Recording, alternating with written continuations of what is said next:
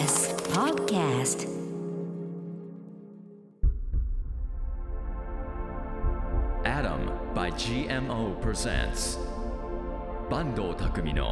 Open Your Art Open Your Art あなたの内にある好奇心を刺激しアートを解放する30分 Open Your Art こんばんは坂東匠ですさて、えー今日は8月21日日曜日の夜をいかがお過ごしでしょうか、えちょっとねこれ僕もねお恥ずかしい話なんですが最近ね私なんてものにですねサインを求められることが多くなってまいりましてまあ色紙だったりお店の壁とか、まあ、T シャツとかまあそれは嬉しいんですけど、まあ、サインの部分はいいんですよ。これ問題がね「何々さんへ」って書くところと「メッセージもお願いします」って言われた時なんですよね。いや実はですね僕字が大変苦手でして、まあ、ずっとね小学生くらいからコンプレックスでもうテストで正解が書いてあるのに×になるなんてまあ日常茶飯事です、えーで自分のメモを見返しても何が書いてあるかが自分でわからないっていう時がねもう多々ございます。まあでもねバカにされるの嫌だったんで筆ペンをそのうち使うようになって達筆に見せようとするという小賢しい真似をするとかね。まあいろいろやってみたんですけど、まあ、今日はねなんでこんな告白をしているかと言いますと、まあ、今日のゲストはなんと武田壮雲さんなんですね、まあ、書の大家でございます。もうアートはねうまくなくていいんです。うまいとか下手とかどうでもいいんです。なんてぶっきらぼうなこと言っちゃいますけど、まあ、ただしですけどね。字だけは上手くなりたい。その辺の秘訣をねお聞きしていければと思います。楽しみです。それでは Open Your Art 最後までお付き合いください。Adam by GMO presents 坂東匠の Open Your Art この番組は NFT アートならアダム by GMO の提供でお送りします。日本画家横山大観はこう言いました。芸術も政治も人間。人格ができていなければいけない。芸術も政治も人間。人格ができていなければいけない。というわけで今週は書道家の武田壮雲さんにお越しいただきましたはじめましては武田さんまして。よろしくお願いします。よろしくお願いします。壮雲さんとお呼びしてもよろしいですか？ぜひ坂東さんでよろしいですか？もちろんでございます。はいよろしくお願いします。まあお会いできるのを楽しみにこちらこそありがとうございます。さあ、壮雲さん。はい。まあね先ほどの横山大観のこの言葉なんですが、まあ絵画と書では、うんまあ多少違いがあるかもしれませんが、この言葉どう響きましたか？実はね書の世界にはもうずっと昔から中国の教えがあって、はい書は人なりっていう有名な言葉があるんですよ。書は人なり。つまりもう技術じゃないなくと、うんその人の人生がそのまま出るから良い人生をその生きてれば、はい良い書が書けるっていうのがもうずっと書道の基本的な教えにあるんですね。あのこれねす後でちょっと聞こうと思ったんですが、今日オープニングでも言ったんですけど僕字がすっごい汚いんですよ。あーなるほど。コンプレックスで。コンプレックスがはい、で今日ねちょっとペンも持ってきたんで 後で見ていただきたいなと思うんですけれどもなんでしょうね。まあ書は人を表すみたいなことを言う,、言うじゃないですか、これね僕ねもう字書くのやめようかと思ってるんですよ。で僕の場合は、はい。悪い字とかいい字はないんですよ。ほだって人って悪い人って人それはそんなに実はないじゃないですか。その面を持ってるいろんな面を持ってるじゃないですか。う。まあそうですね、はい人そのいいとか悪いって決めれないじゃないですか、うん。その角度によって。それと一緒で字に悪い字とかいい字とか正しい字とかはなくってはい。僕から見るとだから坂東さんの字を例えば見たら、はい。そのそれでいいとか悪いとかないんですよ。ほあ坂東さんらしさはここに出てますねっていうだけなので。う嬉しい。そうなんです。よ逆にもう僕みたいにもうじずっと字オタク人の字を研究してるオタクからするとは人間研究家みたいなもんだから僕だから筆跡鑑定のあのみんなに当たりすぎて怖いって言われるぐらい人の字見たら性格まで分かっちゃうっていうぐらい怖っ。あのたまたま母親がちっちゃい頃からその書道を教えてくれ2歳ぐらいから持ってて、はい。やっぱり字に興味あるんですよね。そしたら、ううんちの母ちゃんの字と1年生の時の谷野先生の字と友達の字が全員大人たちの字も子供たちの字もみんな違うじゃないですか、うん。それに興味を持ってはい。でこの字の多様性に人の字の個性にに燃えるオタクになったんですよ。なかなか入り組んでますね。今ではね書道家といえばもう武田壮雲さんというぐらいにもね書道界を代表するスーパースターと言っても過言ではないと思いますがでももともとは書道家になろうとは思ってなかったんですよね。そうなんです。全くうちの母親も、まあ、師匠ではあるけども、はい。他の書道教室にも通ってたんで先生のところなんですけえど、まあ、僕らの時代ほら習い事ブームもあったからはいもういろんな音楽教室から空手公まあいろんなところに通ってたんですよはい。だからそのうちの一つだったもんで、まあ、たまたま字にはハマったけども、うんうん。将来職業になるなんていうのはもちろん僕は NTT 辞めるまで1ミリも思ったことはないです。そうなんですよねはい。もともとだって理工学部ですもんね。そう今をときめく情報科学 IT の専門を出られて、はいそのまま NTT そうなんです。に就職されて、なんかこう転機みたいなのってあったんですか？はい、もう簡単に言うと、まあ、僕があまりにも大学時代中高時代が暗黒だったんで、はいあの友達もできずあ、そうなんですね。女の子にもモテずで大学時代になんかすっごい友達もできて彼女もできて、うん。毎日がパラダイスみたいになったんですよ。うん。なんか中高が暗黒だったために。はいはい。で NTT に入った時になんかみんなが楽しくなさそうに見えちゃってうん。ええー、と思ってはい。楽しもうと思っていろんなことを工夫してたんですよ。例えば通勤方法を変えてみるとか住む場所を変えてみるとかスーツを遊んでみるとかはい。でいらんことばっかしようとしてたらたまたまその一つがメモ書きを筆で書くっていうその電話を取った時はいのメモ書きをすだから 電話を取ってる時に墨をすり始めるっていう 不思議な少年少年というか青年になりまして 墨をすりながら「あ課長は今出かけております」って言ってはい。ででそうこうしてるうちにある時にある女性が「私の名前書いてくれる?」って言うからはい。書いたんですよ。その人の名前一生懸命その墨で。したら泣いてくれてえ？あまりの感動でその私の字こんなに嫌いだったけど私の名前ってこんなに素敵なのって言って。でそれで俺もうその場で辞表で書いたんですよ。ええ？だってずっと怒られてバイトも全部クビになってこうなんだろう。全然人生何の自信もないまま何のうん。何何もないっていうかだって感動されるって経験があまりにも衝撃的でそれでまあ半年ぐらい辞めて会社を辞めたんですけどね、まあ、そこから感動させようって頑張るけどなかなか人は感動してくれない。結構あのストリートでもやられてた。そうそうそうそう。えもう一回あの感動と思うんだけど俺思ったより誰も感動しないなっつって。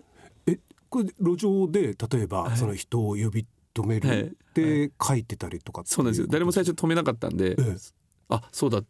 なんか書かなきゃなと思って「あなたの好きな言葉書きます」って書いたらはい。人がちょっとずつ止まるようになったりとかしてまあ少しずつですけどなんかちょっとずついろんな工夫をしながらうん。楽しめるようになってしたら少し人も集まるようになってきて、はい。まあ、そうこうしてるうちにこう生徒さんたちが集まってきたり、まあ、メディアのことに呼んでもらうようになってから、うん。まあ、だんだん活動の内容も変わってきたんですけど。そして、えー昨年はですね、まあ、書道家として独立してなんと20年目の節目だったんですね。この20年間、うん。とあることをこう実験し続けているとお聞きしたんですけれども、うん。はい。それは？そうですね。あのまあいろんな実験があるんですけど僕やっぱもともと理系だから、はい。仮説と検証が好きなんですよね。はいはい。で僕あの会社辞めた時にあまりにも自由じゃないですか。その道がない。例えばミュージシャンだったら、うん。あ東京ドーム満杯にしたいなとかあ100万枚売りたいなとかなんか、こうメジャーデビューとか,、うんなん。か分かりやすい道がある。オリンピック選手だったらメダルが取りたいとか、はい。うんまあ、一つぐらい何か決めようと思ってえでえあの楽しいっていう字を書いたんですよ。楽しい。楽しいという字、よしあこれこの字が一番好きだわと思って、うん。この字を極める人生ってどうなんだろうっていう。つまりはい。楽しいずっと楽しくて楽って読むじゃないですか。楽はい朝から晩まで楽しんで楽してる人になったとしたらっていう仮説を立てたんですよ。そしたらえこんなに歯磨き楽しんでなかったんだとか。そこまでですか？そこなんですよ。だ実験だから、あそうですね。逆はい。に楽しんでない時間がめっちゃ目立つんですよ。うわ今俺電車待ってる時全然楽しんでないなとか。えええあやっぱ着替える時着替えること全然楽しんでないとか。えええ。え何？こんなに俺楽しんでない時間いっぱいあったんだとびっくりしちゃってちなみに今はどうですか？今ものすごい楽しいあです。よかったです。実験成功。それを実験をずっとやってきて、はい。だから自分が楽しんでない時間とか略してない時間をうん。チェックするようになったんですよね。さて今夜は書道家の武田壮雲さんにお越しいただいておりますがさあ壮雲さん、うん。作品を作る時に、うん。まあ、例えば楽器のようにこうご自身をこうチューニングしていくみたいな作業ってされます、いやもうまさにあのさっきの自分の人生を実験した楽しいで実験したっていうのは、うん。どの瞬間瞬間も楽しいとかリラックスが入ってるっていう実験をした時に、はい。すごく僕もギター好きでやってるんですけど、ええ。ギターってチューニングが必要じゃないですか。そうですね。音を合わせるやつね。弦のところですね。弦のとこね。はい。あそうだ。俺こんだけチューニングやってるんだからうん。世界のチューナーになればいいんだと思って。だから人類の心をチューニングするなんかアーティストみたいな、それがだんだんこうまさに自分が楽園って言ってたんでやっぱり人は人々というのはもちろん苦しみも悩みもあるんだけどもうん。それをもしかしたら少しでも楽にできるんじゃないかっていううん。自分がやってきた自分でチューニングしてきたことがこう楽器となってはい。なんか人類のその全体の波動をチューニングできるような存在になれるんじゃないかなんてはあ例えばどんなことをされてチューニングをそうですね行われるんですか？やっぱりまずは気づく。自分が今自分の感情が乱れてるってことに細かいところで気づくんですよね、その大きな乱れじゃなくて大きな悲しみとかうん。大きなイラつきじゃなくて、イラとかまだいかないまでの前のもやみたいな。確かにうん僕もあの作品を作ったりをする時には結構まあメディテーションじゃないんですけれども一旦ちょっと洗うんですよね、うん、体を、うん、日本のほら伝統芸書道も華道も茶道もはい。もともとは道って多分みんな共通点があって、多分自然まあその老子の教えの自然無為とか上善水のごとしてニュートラルなその中庸な気持ちになるためのメソッドだと思うんですよ。それがたまたま書であったり、はいお茶であったりお花であったりってすると思うんですけど、えまあ、それが剣道とか柔道にもつながってると思うんですえけど、うん。だからそもそも道の教えがこのチューニングのことだと僕は思っていて。うんうんだからそれをマスター自分ができるかどうか分かんないけど日々やることでその修行の成果が人類にの貢献へのつながるんじゃないかっていう実験をまたしてるわけですよね。新たな実験が始まっているんですね、ちょっとその実験に僕もお付き合いをさせていただきたいんですがちょっとねその前に字をうまく書けるようになりたいなって 字はうまい下手じゃないって言われたんですけど さっき。でもやっぱりううまくなりたいなって思ってるんですけど、ちょっと今日ね筆ペンを持ってきたんで、はい、もしよかったら僕の書をちょっと見ていただけないかなと。ぜひぜひ。書というかねね。ちょっとあの名前を書いてはいはいぜひぜひ。僕のね。もう。ささっと書いてもらえればもう。なるほどこれなんはいですけど、わかり例えば。はい。ああの坂東さんは例えばね一番特徴的なのは上が出ないんですね。上が出ない。横線に対して上の線が縦線の頭が出ないですよね。例えば坂東の道の東の一番上なんてほとんど出てないですよね。土辺も出てないですよね、はい。ここは特徴的なのは意外に前に出ない。はい。意外にこうちゃんとこう目立たないっていうかちゃんとナンバー2とかそうですね。はい。ガンガン引っ張っていくタイプではない。だからうんかなり控えめだから、うん。あの謙虚タイプではあります。だからナンバー2タイプというかいろんな人を支える、うん。裏で支える役割もあるんですけどやっぱり最後の払い見てると気まぐれで おてんば。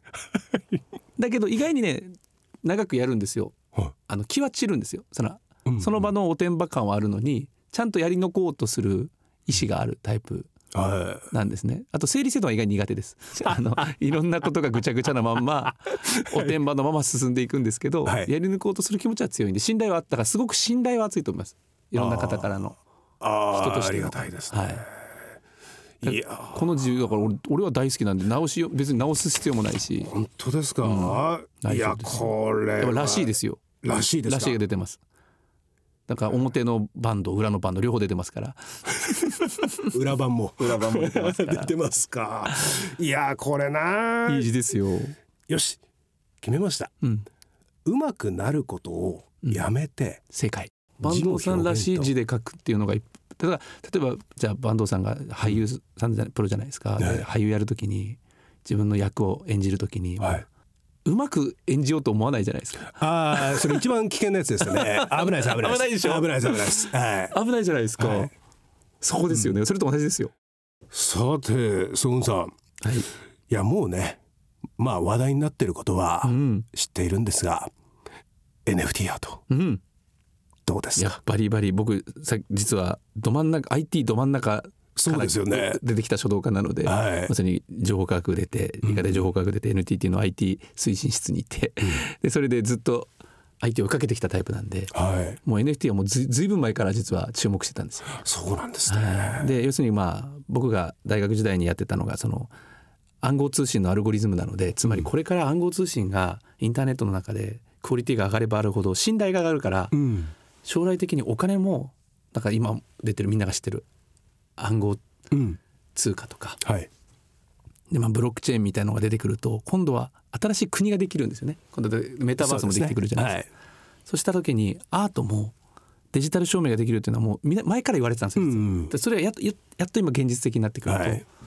あのなんていうかな。アーティストって大体時代が変わる時に生まれるじゃないですか。ピカソとか。そうですね。だから今アーティストにとってみれば最高に美味しい時代っていうかそこにこうわーって来てる人たちは面白いですよね。そうですね、なんかまあ流行りとかではないんですけどなんか面白そうだって思って波に乗ろうとしてきたら、まあそれは面白くなる、あと僕みたいにこう IT オタクでインターネットの歴史をつ、うん。ねずっと見守ってるからするとただ新しいことが起きてるわけじゃなくてはい。次の新しい人類のあり方みたいなぐらいのことを多分みんな考えてくれてるので。そうですね。時代の変革期に我々は今、うんいますねいます。さあというわけで今週は武田壮雲さんにお越しいただきました来週もまた来ていただけるということでよろしくお願いいたしますよろしくお願いします。ありがとうございましありがとうございたました。